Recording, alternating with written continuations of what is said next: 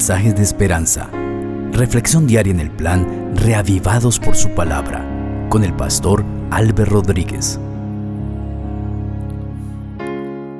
La palabra de Dios se abre delante de nosotros para hablar a nuestro corazón. Así como Cristo abrió sus brazos en la cruz para recibir a cada persona que viene a Él reconociéndolo como Salvador, su palabra se abre delante de nosotros para fluir y llegar al corazón del necesitado como agua que apaga un incendio. Hoy el Señor quiere hablarte a través del capítulo 5 de Proverbios. Abre tu corazón y a través de la oración dile conmigo al Señor. Padre, queremos que hables a nuestro corazón a través del texto bíblico. Enséñanos, Señor, que tu palabra impresione nuestro ser. En Cristo Jesús, a través de quien oramos, nuestro amante Salvador. Amén. Leemos el texto bíblico.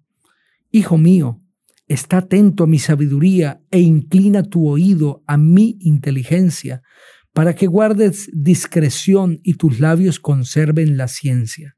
Los labios de la mujer extraña destilan miel y su paladar es más suave que el aceite, pero su final es amargo como el ajenjo, agudo como la espada de dos filos sus pies descienden a la muerte, sus pasos se dirigen al Seol, sus caminos no son firmes, no los conoce ni considera el camino de la vida.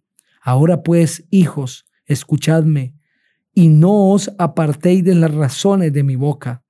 Aleja de ella tu camino, y no te acerques a la puerta de su casa.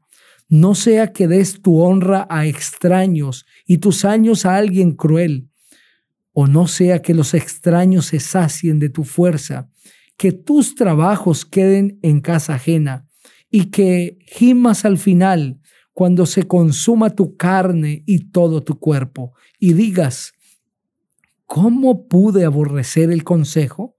¿Cómo pudo mi corazón menospreciar la reprensión? No escuché la voz de los que me instruían, ni a los que me enseñaban incliné mi oído casi en el colmo del mal he estado, en medio de la sociedad y de la congregación. Bebe el agua de tu propia cisterna, los raudales de tu propio gozo. ¿Acaso han de derramarse tus fuentes por las calles y tus corrientes de aguas por las plazas? Sean ellas para ti solo, no para los extraños que están contigo sea bendito tu manantial y alégrate con la mujer de tu juventud. Sierva amada, graciosa Gacela, que sus caricias te satisfagan en todo tiempo y recréate siempre en su amor.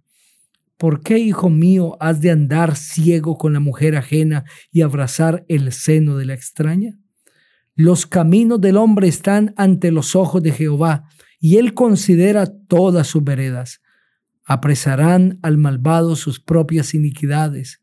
Retenido será con las ligaduras de su pecado. Él morirá por la falta de disciplina y errará por lo inmenso de su locura. Amén. Este hermoso capítulo se puede considerar en tres partes. La primera es un discurso contra el adulterio que lo encontramos entre los versículos 1 al 14. La segunda parte es una exhortación a la fidelidad marital entre los versículos 15 al 20 y la tercera es un resumen del capítulo y una conclusión que está entre los versos 21 al 23. En la primera parte de ese capítulo se hace un llamado a aborrecer el adulterio, se da un discurso contra el adulterio, contra la infidelidad. Se presenta los resultados de el adulterar, de tomar a una mujer que no le pertenece para simplemente satisfacer sus necesidades físicas y únicamente por el placer. Y a través de estos primeros 14 versículos se presentan los resultados de ir tras el adulterio, cómo la persona queda atrapada, cómo entrega sus fuerzas a los extraños. Y un ejemplo claro de el adulterio como le está presentando ese capítulo y sus resultados es la historia de Sansón, un hombre para quien Dios tenía grandes planes y un propósito elevado, terminó entregando su fuerza, entregando su, deleite a los extraños por el deseo de una mujer que Dios no le había concedido, pero por satisfacer sus placeres porque había agradado a sus ojos y porque fue motivada por ese desenfrenado deseo de tenerla, terminó entregando su fuerza, su vida, entregando todas sus capacidades y quedando preso de los enemigos. Ese es el resultado del adulterio. Cuando alguien va tras él, termina siendo presa y dañando todo lo que ha construido, apostando todo lo hermoso de su vida. En la segunda parte se hace un llamado a la fidelidad. Por eso cuando el texto dice, bebe el agua de tu propia cisterna y los raudales de tu propio pozo. Y luego dice el verso 18, sea bendito tu manantial y alégrate con la mujer de tu juventud. Está haciendo un llamado a la fidelidad del matrimonio. Vive, disfruta, pero con la esposa que Dios te dio. No hagas lo que muchas personas hacen, que está descrito en el versículo 16. ¿Acaso han de derramarse tus fuentes por las calles y tus corrientes de agua por las plazas? Sean ellas para ti solo, no para los extraños que están contigo.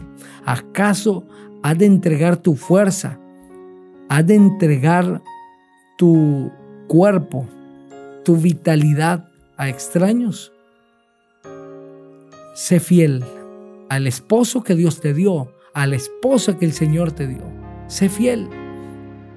En la sabiduría de Dios que nos presentó el capítulo anterior, el hombre fiel a su esposa, la esposa es fiel a su esposo.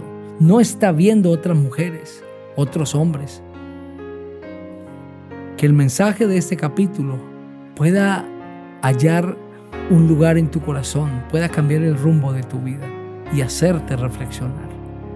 Ora conmigo, Padre, ayúdanos a aborrecer el adulterio y a ser fiel en nuestro vínculo matrimonial.